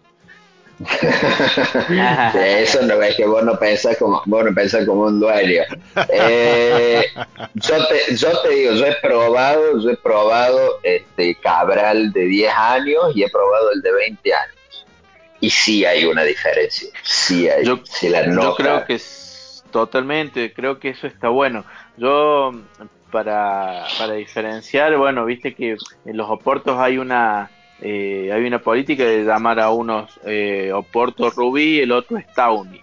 El Rubí, bueno, es el menor añejamiento y el Tawny es el que pasa más tiempo de añejamiento. Entonces, eh, la verdad que sí se nota, eh, pasa lo mismo con casi todas las bebidas que, que se pueden añejar mucho tiempo y que uno lo va notando, incluso parecen, o sea, cuando uno prueba bebidas que ya han pasado más de 12 años en, en añejamiento eh, realmente son, como dice el maestro Alfio Basile, un elixir, ¿no? Bueno, acá, acá, se suma, se suma Patricia al debate y dice en Estoril, Portugal, tomé un Jerez de no creer, espectacular, dice. Le manda un beso grande. Bien. Eh, a Patricia eh, en Estoril, dice, tomó un Jerez. Muy bien. Bien. Esa, es la que me trajo, esa es la que me trajo el, el, el vino de Porto, este, eh, que, me, que me fascinó y, me, yo, me, demoró como, no sé, 3, 4 años no lo tomé. Hasta que lo probé y dije, por Dios, qué cosa rica. Bueno. Sí, eh, la verdad que hacen unos vinos, eh, si bien uno, el fuerte de Portugal hoy son esta clase de vinos, porque generalmente no se conocen muchos vinos tranquilos, que es lo más habitual que uno pruebe, sino varios blancos pero en, lo que es fortificado tienen una, una destreza para hacerlo y una, y una experiencia que, bueno, que son clásicos y la verdad que están buenos. Y, escúchame, entre el vino y el Jerez, ¿cuál es la diferencia? Yo nunca probé Jerez, por cierto, no, no conozco. Bien. Eh, eh, bueno, los dos se parte, o sea, el Jerez parte de, de un vino y se le agrega alcohol vínico. ¿Sí? Para llegar a los 20 grados de alcohol. Entonces, eh, la, la, materia prima es la misma, Claudio. Lo que cambia es que uno eh, tiene una adición de un alcohol extra para poder llegar a de- de- denominarse Jerez y hay una oxidación también que es la característica de ese aroma típico de Jerez, ¿no? La oxidación. Y te consulto, Marcelo, ¿qué, qué, qué cepas se utilizan habitualmente? O, la, o la cepa que- Mirá, que, que- que eh, tenga la bodega, digamos. Por lo general en, en lo que es Jerez muchas veces se usa eh, la Pedro Jiménez, que aquí Ah. hay bastante, Sí. eh, pero bueno, eh, lo que generalmente se usa en Jerez es esa cepa. Mirá vos. Pero en general eh, no, no, no son cosechas tardías, ¿no? Son simplemente... son- es la- se No, no, no, no, son, son vinos que se cosechan a la, con una madurez óptima y que después tienen la adición de este alcohol. Eh. Lo que más se usa por lo general es Pedro Jiménez y una muy aromática que es la, la Moscatel. Ah, qué rica uva. ¿Conocés, Claudio, esa uva? Sí.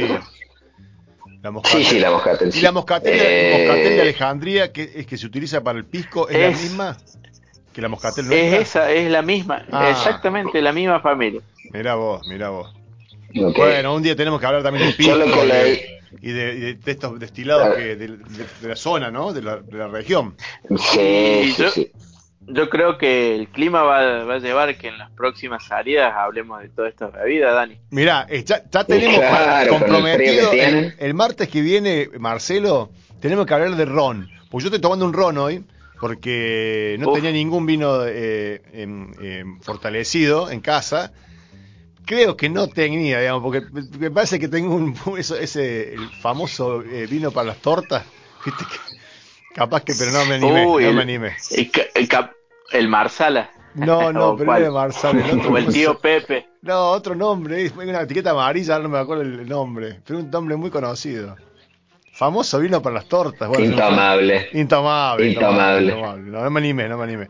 Pero, así Capaz que, que me- sea San- en San Juan se produce mucho, ¿no? En Sí, San Juan es una provincia de eh, característica de, pro- eh, de lo que es Jerez y, Bueno. y algunos fortificados, o el mismo Mistela. Ah, sí. sí, yo he tomado, Ah, yo he tomado, Marcelo, he tomado vinos eh, eh, pateros en San Juan, en la, en la ruta, en un lugar que específicamente íbamos a comprarle. Eh, el tema es que te lo tenía que tomar en, en- en una semana, porque se te picaba. No sé por qué se picaba. Pero, por- pero un, un, eh, vino dulce, riquísimo. Te digo, pero o sea, que, que te, llamaba la atención. pero El tema es que comprabas una damajuana y a veces se te picaba porque no, no to- tomabas toda la damajuana. Tal cual. No sé por qué pasaba eso, pero me acuerdo que si no lo tomabas a, lo- a los 3, 5 días, picado.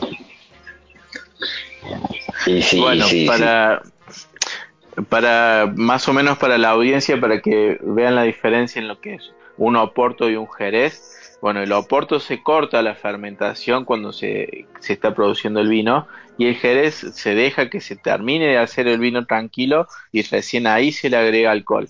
Eh, el Ajá. porcentaje de alcohol tanto de oporto como de jerez es similar. Eh, cambia en la percepción aromática y bueno, y es una cuestión de que Jerez es bien típico español y el otro es bien, bien de Portugal. Claro, sí, sí, sí, sí, sí, sí. Bueno, acá también nos Este, opina, dice que el, ma- malamado, increíble, dice. El comentario de Canadá es solo... Ah, no. No, me hace otro comentario. Perdón. No, no, no, no. no. Eh, eh, dice que solo alcohol se le agrega. Pregunta, pregunta, perdón. ¿Solo alcohol se le agrega o también azúcar? Dice.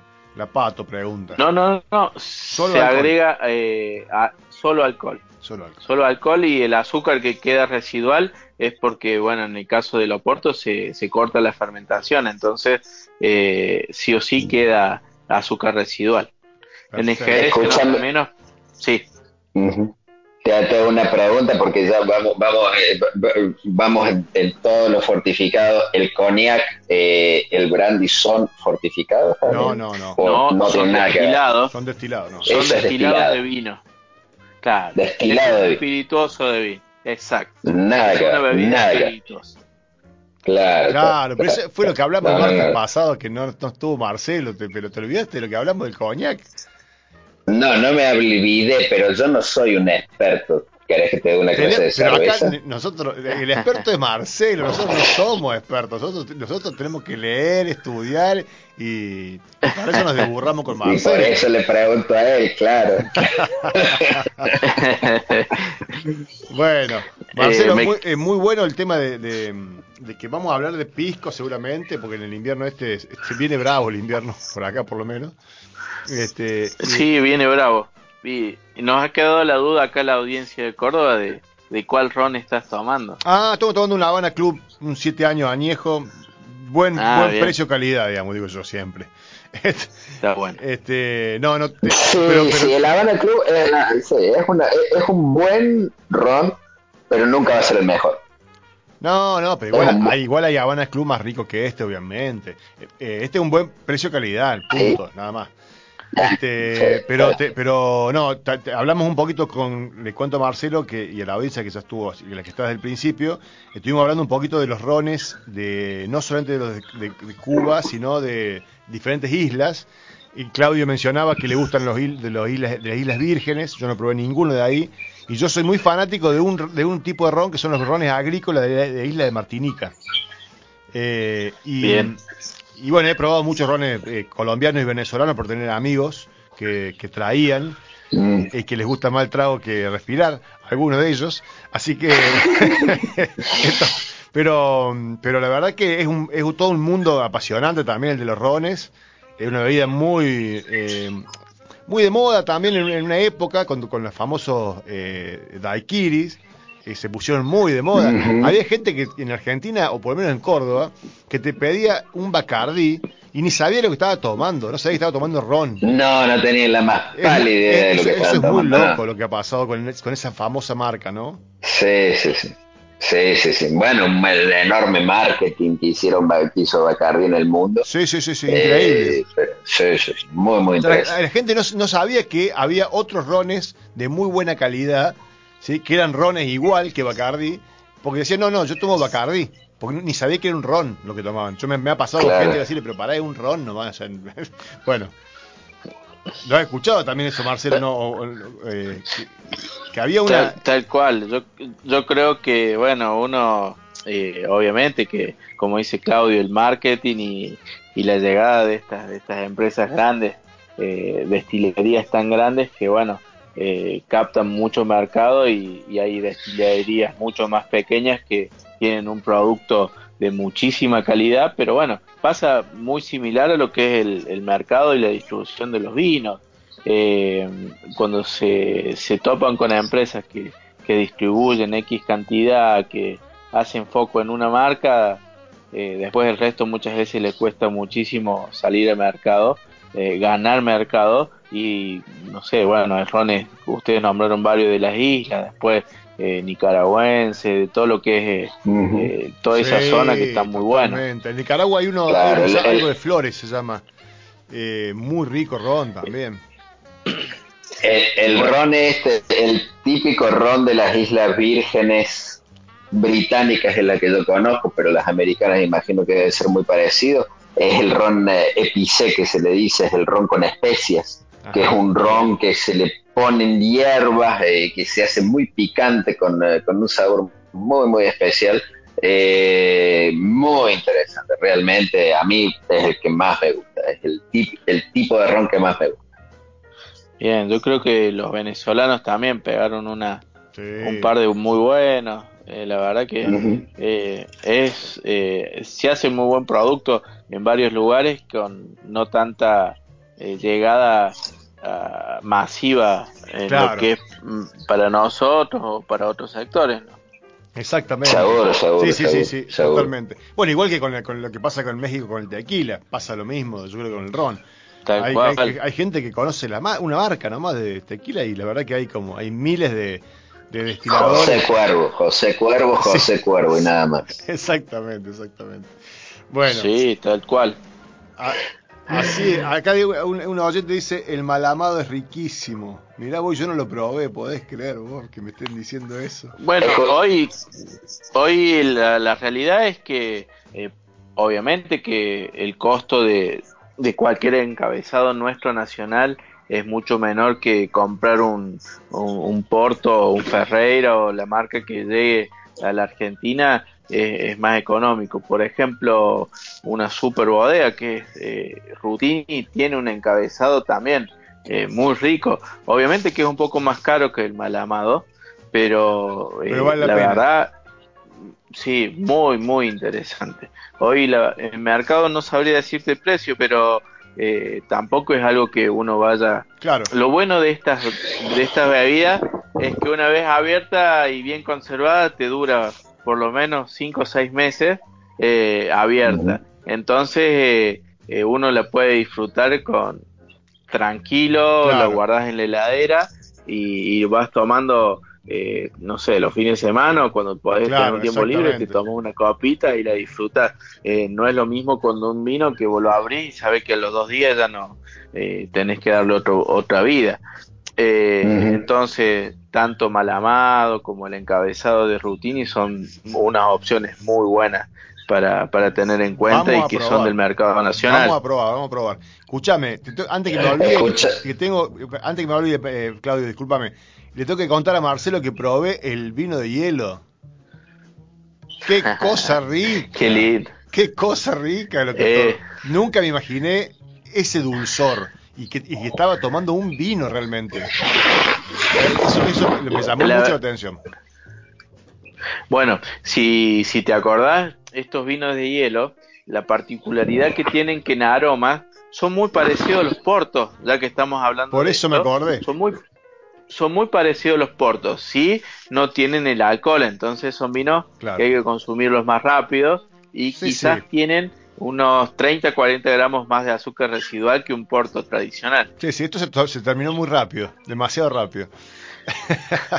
Che, escúchame Marcelo, y este vino, este ice wine, ustedes lo producen en, eh, de manera de manera normal, digamos, es una parte de la producción eh, o es algo que se hace especialmente en ciertas ocasiones, ¿no?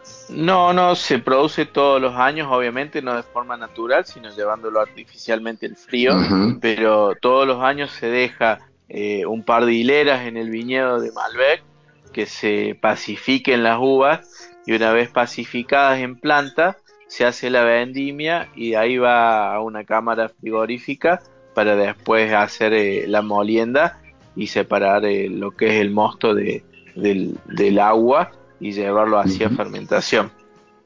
El costo, el costo me imagino que es bastante más elevado eh, de producción que, que, un vino normal. Totalmente, es un costo bastante alto por el hecho de que yo habitualmente yo Por ejemplo, este año se cortó Malbec alrededor del 15 de marzo y para hacer este ice, eh, cuando visitó los otros días eh, Dani la bodega, se estaba haciendo la vendimia en esa, en esa época, casi mayo. Eh, después, a raíz de todo este proceso, porque hay que tener en cuenta que pueden venir insectos, que pueden venir heladas, más que las heladas, piedra o alguna cambio climático que me pueda dañar, entonces todas esas variables van haciendo que el precio sea más caro. Y lo que ustedes ven en la página o bueno lo que probó Dani es una botella de 350 centímetros cúbicos muy chica que tiene un valor que, que, tiene un valor ahí un poco elevado pero bueno son productos muy eh, casi únicos en el mercado eh, y que no se hacen por la cuestión esta económica, Claudio. Eh, la, más económica De, lo costoso de llegar al producto final.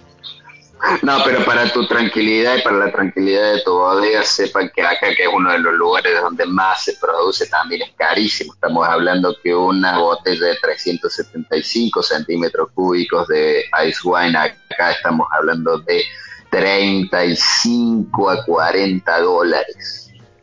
Y acá ah, se hace muchísimo, ¿me entendés? Así que... Y acá el producto ese, hoy acá está en menos de 15 dólares. Eh, si lo lleváramos a, lo, que es la cotización hoy. Eh, obviamente que, bueno, eh, por ahí competir con, con iFind de tanto de Canadá como Alemania es más difícil de, de ir un argentino porque, bueno, es un poco más artificial y no se produce naturalmente. Eh, sí, la, sería la diferencia. Aparte, aparte va a ser muy difícil que te lo dejen entrar porque como son productos autóctonos, eso está medio como protegido.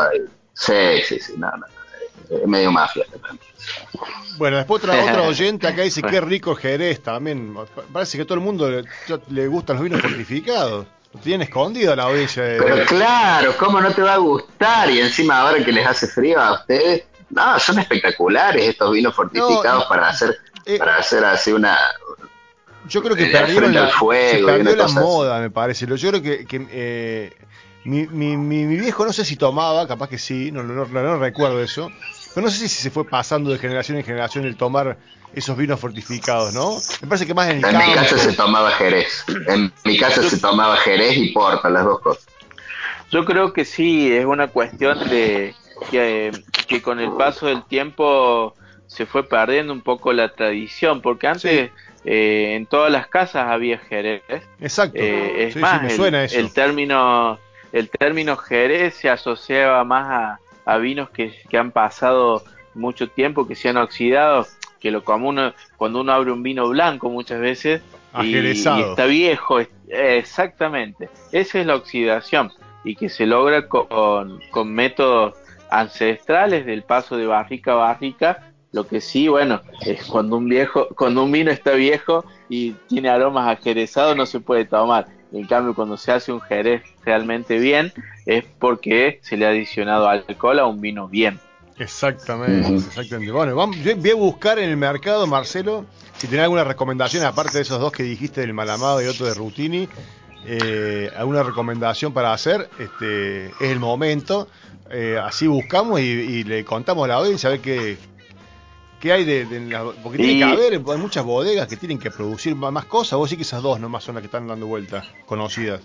Mira, hoy lo que está en el mercado y que es más fácil de conseguir, eh, por lo general, eh, son esos dos. Después, uno que está siempre es uno que se llama Jerez el Abuelo, que es que ah, haber visto vos de sí, amarilla. Exactamente, ese es el eh, que tenía en casa yo. El abuelo, el abuelo. Es, ese jerez eh, se consigue en todos lados, pero se usa generalmente más para elaboración de postres. Sí. Eh, para como para hacer almíbares, exactamente. Entonces, eh, para potables, para tomar así bien frescos y que tengan cierta calidad, vamos con lo otro. Está bien. yo Está mal que yo diga de, del abuelo, hace mucho que yo no lo pruebo, obviamente, pero eh, eso es lo que más tradicional aquí de, Argentina. No, mira, Marcelo, acá eh, tenemos que decir la verdad, porque acá decimos todo, acá no nos auspicia nadie, así que decimos todo. Si no nos gusta, no nos gusta. Así. Eh, yo lo que, lo que sí sé es que, bueno, tanto los oportos que nacional, los vinos fortificados a la manera del Oporto, vamos a hablar correctamente, eh, son esos dos que te nombré primero. Una cuestión de, de precio-calidad, obviamente que eh, lo que es mal amado es el más accesible y viene en distintas eh, presentaciones. Y si puedo gastar un poquito más, me voy a lo, a lo que te nombraba que es el encabezado de Rutini, que realmente es muy bueno. Vamos a probar, vamos a probar. ¿Y el, y el importado, el, el, el puerto de Portugal, es, es, comprable, digamos, o es inaccesible completamente? Mira, hoy la verdad que es comprable eh, con tarjeta de crédito. Ok. en 12 cuotas sin interés. Pero es, es comprable y, y bueno, eh, se puede arriesgar porque uno, un buen porto hoy, estamos hablando quizás como los mismos precios de un whisky eh, añejo, eh, que muchas veces van a decir, bueno, no es lo mismo un whisky que un porto, pero la realidad es que si tiene calidad, está bueno comprarlo. Y como yo les decía, eh, la vida útil una vez abierto es, es, bastante buena. lo que más llega acá es Ferreira y Tío Pepe que son Ferreira, bueno, de Portugal y Tío Pepe en el caso de, de lo que es españoles, ¿no? Eh, Que ya eso estaríamos ahí hablando de, de, un Jerez y un Oporto, que eso es lo que hoy llega eh, en, los puntos de ciudades más grandes. Por ahí de ciudades más chicas cuesta un poco más, pero eh, hay, se puede conseguir. Vamos acá un cabral de 10 años, acá un cabral de 10 años que es lo más baratón que hay, eh, está, pero es muy bueno, eh, es un excelente Oporto. Eh, está en 30 dólares más o menos el de 10 años y el de 40 años está en 200 dólares. Esa es la diferencia más o menos. Ah, no, no, no, eh, 40 años. O sea, yo probé 10, probé el de 20 que está en 60 dólares y ahí me quedé. Ya los otros de 30 y 40 años ya no me fui porque ya no, no me da el cuerpo. Sí, mira, eh, hoy acá, eh, bueno, un, un, Jerez bueno español está en los 4 mil pesos, 3 mil 500, eh, más o menos, sí, unos 15, 20 dólares. Mm, eh, mm. Y así, por ahí, eh, igual, eh, un Oporto, podemos hablar de eso y un poquito más también. Contra lo que es un nacional que va de, los 500 pesos, los más, los, eh, más básicos, a un mal amado que debe rondar los 2.000 pesos hoy. Mira, acá encontré algo, sí, algo más, más, accesible, un Jerez Crota, mira, 730 pesos. Ahí tenés. ¿Viste? Para por ahí probando. Totalmente. Vamos a empezar a probar con algo así. Vete, probamos esto y después. Sí, bueno. Para que, para que cuando, cuando tomamos algo rico digamos, ah, esto es mucho más rico. bueno, eh, el crota muchas veces se usó como vino de misa, ¿viste? Por ahí claro. los vinos de misa, eh, por lo general, se usan esta clase de vino porque duran más tiempo. Y bueno, eh, se usan. El crota era una marca bien tradicional de Vino de Jerez este oloroso. ¿Escuchaste esa, Marcelo? ¿Vos esa sí. ¿Oloroso eres porque son más perfumados? ¿Por qué le hicieron? ¿Por qué le son por distintas eh, son distintas formas de, de, de cómo denominar. Hay olorazo, oloroso, eh, palo cortado, eh, Montilla, Moriles, son distintas denominaciones que van tomando eh, Jerez de acuerdo a la zona donde se producen en España. Ah, bueno, está bien, claro, claro, claro, claro. No, es un mundo, es un mundo, un mundo para descubrir, así que bueno, le invitamos a la audiencia el que, tema se de, que pruebe. El tema de Jerez es bastante amplio y, y van determinados dependiendo de la zona y de las uvas y, y los procesos van tomando esos nombres. Eh, son bastante, acá en el país había gente que producía tanto oloroso como palo cortado, eh, difíciles, la verdad que difíciles de entenderlo, más que todo por cuestiones de que eh, no estamos acostumbrados a estos vinos tan, tan distintos, sí a un jerez tradicional. Después el resto de las categorías son difíciles y muchas veces uno no toma la calidad porque bueno, eh, se producen acá y quizás son muy distintos de lo que se produce en España. Claro. Pero todo un mundo, entonces, todo en el Jerez, un mundo, en la Oporto, en, en todo La verdad que sí, más que todo el Jerez y la forma que Oporto es más fácil la categoría porque son jóvenes o añejos. Bueno, en cambio, en Jerez ahí tenemos varias categorías. ¿no? Es para hacer un programa especial de, de, Jerez, pero tenemos que traer algo para... Claro, probar. básicamente eso es lo que uno se está dando cuenta, ¿no es cierto? Que tiene tantas variedades que el, solo, la, el Jerez solo sería un programa. Claro, claro, claro, tenemos que descubrir. Bueno, vamos a probar, vamos a probar. Le invitamos a la audiencia que pruebe, que se sume a, a degustar estas cosas ricas que, están, de las que estamos hablando. Eh, y cuando prueben que nos comenten, que nos comenten en, la, en las redes, que nos comenten, eh, mira, probé esto y me gustó, o probé esto y no me gustó. También porque esa es la idea. Y que la realidad es esa, yo creo que cuando uno prueba los distintos tipos de jerez y algunos son invasivos y uno no está adaptado muchas veces eh, que exactamente eh, y eso son tradiciones que, claro. que, que, van pasando de generación en generación en España y uno quizás no tiene la experiencia para decir este realmente es bueno, este es, es malo y así. Pero, Exactamente, como nos pasa eh, a los cordobeses con el Fernet, o los argentinos en general ya, ¿no? Pero, Uy, es todo un mundo. Y, como y el cordobés, sí, no lo saca de la marca de siempre, ¿no? Exactamente, exactamente. Bueno, este Marcelo, este, te, te, te lo estiramos como siempre, este, te vamos a dejar tranquilo este, para, que, para que venga el martes que viene de vuelta. Este, te, mandamos un abrazo gigante como siempre y agradecido por toda tu, eh, toda la información que nos das, toda la y nos hace descubrir un montón de, de sabores y sensaciones que son importantes, que es lo que queremos transmitir en este programa. Así que eh, muy agradecido nuevamente por acompañarnos este martes. Y te esperamos el martes que viene. Vamos, la idea es la charlar de, de rones, si, si, si podemos. Así que, eh, nada, gracias, como siempre. Y la primera pregunta va a ser si se fabrica ron en Argentina, pero no la respondas. Ah, Bueno, perfecto. mirá vos, y no, y no la sé, así que buenísimo que nos des información. Bueno, eh, un gusto como siempre, Dani, Claudio, y bueno, la semana que viene estaremos hablando de, de ese destilado tan noble que es el ron. Muy bien, dale, gracias. Un gran saludo, Marcelo. Un abrazo grande. Por favor, buenas noches.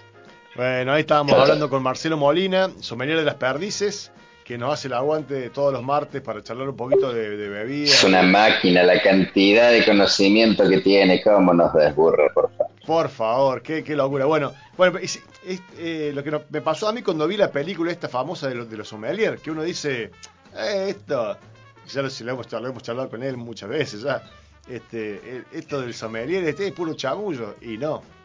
Estudian un montón y saben un montón, como obviamente cada martes lo comprobamos con Marcelo, que es una locura la cantidad de, información que tiene y lo llevamos por un lado para otro y, en general no le enganchamos ninguna. Con, con, Julio el año, la, la temporada pasada, el año pasado, hacíamos, viste que siempre le, le- le tirábamos algún algún vino nuevo para ver si lo- no, lo, no lo conocía. Y muy pocas veces lo hemos enganchado, ¿eh? Sí. Así que bueno, No, no, no, no, no, no, eh, es una máquina, es una máquina, una enciclopedia. una enciclopedia, increíble. Y bueno, y mucha gente estuvo opinando, hablando sobre, sobre todos los temas que venimos hablando. Hablaron de Coldplay, que dice que van por 11 River, Coldplay. Mamita querida. 11 ya, wow, espectacular. Ah, tenemos que hacer el sorteo, hacemos el sorteo. Escúchame, pasamos la gente que lo está viendo en vivo por YouTube, lo puede ver en vivo el sorteo. A ver, Fran, Hacer el sorteo. hacemos el sorteo. Radio Megafón en YouTube para verlo en vivo el sorteo. Si Ahí no, se va a subir a la página de Por Instagram. Radio Megafon en YouTube, dice el, eh, nuestro operador. A ver si lo pasa en vivo, muy bien, que me hizo acordar Fran del sorteo. Y vamos a, a anunciar los ganadores. Igual si no, si no están escuchando, lo van a poder, eh, lo vamos a, a publicar en Instagram. Eh, a ver, ¿lo pasás, Fran? A ver el sorteo, ¿quién sale ganador? ¿Quién sale ganador o ganadora? O ganadores. A ver, a ver, a ver, a ver. No sale, no lo veo salir todavía. Ah, yo veo medio tarde también esto en realidad.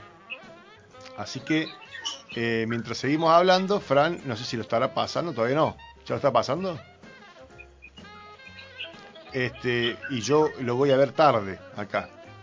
Así que cuando lo- me aparezca a mí el sorteo, y yo voy a ver que, eh, quién es el ganador o la ganadora. Hay dos, dos premios, primero y segundo premio. El primer premio son dos expresos y el segundo premio dos filtrados. De Mons, ahí está, ahí está, ahí está, ahí apareció en la página. eh, Da vuelta, da vuelta, da vuelta, da vuelta, da vuelta, da vuelta, da vuelta. Un montón de gente que participó, un montón de gente que participó. Salen las fotos de todas las personas que participaron. Y primer ganador, Cristian Moren. Ay, parece que se me corrió. Cristian Moreno algo. Y el segundo ganador, eh, Iglesias OK. Y May Iglesias OK. Y el primero, me- me- Fran, ¿me lo lees vos que capaz que lo tenés a mano? Pues no lo alcanzo a leer. Bueno, pues ya tenemos los ganadores del sorteo. Se ganan eh, un par de expresos para ir a disfrutar en Mons Cafetería. Para mí una de las mejores cafeterías que hay en Neuquén. Ahí está Sergio, el barista, que va a estar el martes que viene con nosotros, disfrutando de esos ricos... De, vamos a charlar con él. A ver, Fran, léeme los, los- los ganadores. Primer ganador, Cristian Moreno. eh, y segunda ganadora, May Iglesias. Muy bien, muy bien. Aplausos. ¿No tenemos aplausos? No tenemos aplausos. Bueno, mandamos un aplauso desde acá a los ganadores que participaron, que, que- que invitaron a amigos, que le dieron Bravo, me gusta, me bravo. gusta, me gusta la página, bueno, todo lo que tienen que hacer, que no era muy, muy complicado. No les pedíamos que, pusi- que dieran me gusta a la publicación, que, le, que le com- com- comentaran, ¿cómo se llama eso? Que Que lo suban a la historia. que le suben a la historia. Bueno, en fin, los que cumplieron con los requisitos que pedíamos. Este, ah, le mando un beso grande a Catalina, que me hace me es mi community manager, a la Cata, mi hija hermosa que, que agarra el teléfono de su, de su papá con, con, eh, con analfabetismo digital y le, y le hace un. Le, manda las publicaciones, le manda los mensajitos, así que bueno, gracias Cata. Este, ¿Qué más, Claudio? ¿Algo más que nos estamos quedando? Porque nos quedan poquitos minutos de programa. Oh, íbamos a hablar, nos quedó un solo tema, pero lo vamos a dejar para la... Es bastante pesadito, así que lo vamos a dejar para el próximo programa. ¿Qué tema nos quedó pendiente que me olvidé? El tema de la FINA y la resolución sobre... Ah, sí, capaz que le asumamos a la, a la Sí, rusa si se, se sí, prende el martes sí, que viene y charlamos de la resolución Si se la... prende mejor, pero no es un tema es un tema pesado, no para hablar eh, Claro. los últimos minutos. De No, no, no, totalmente. Sí, sí, la Federación Internacional de, de Natación.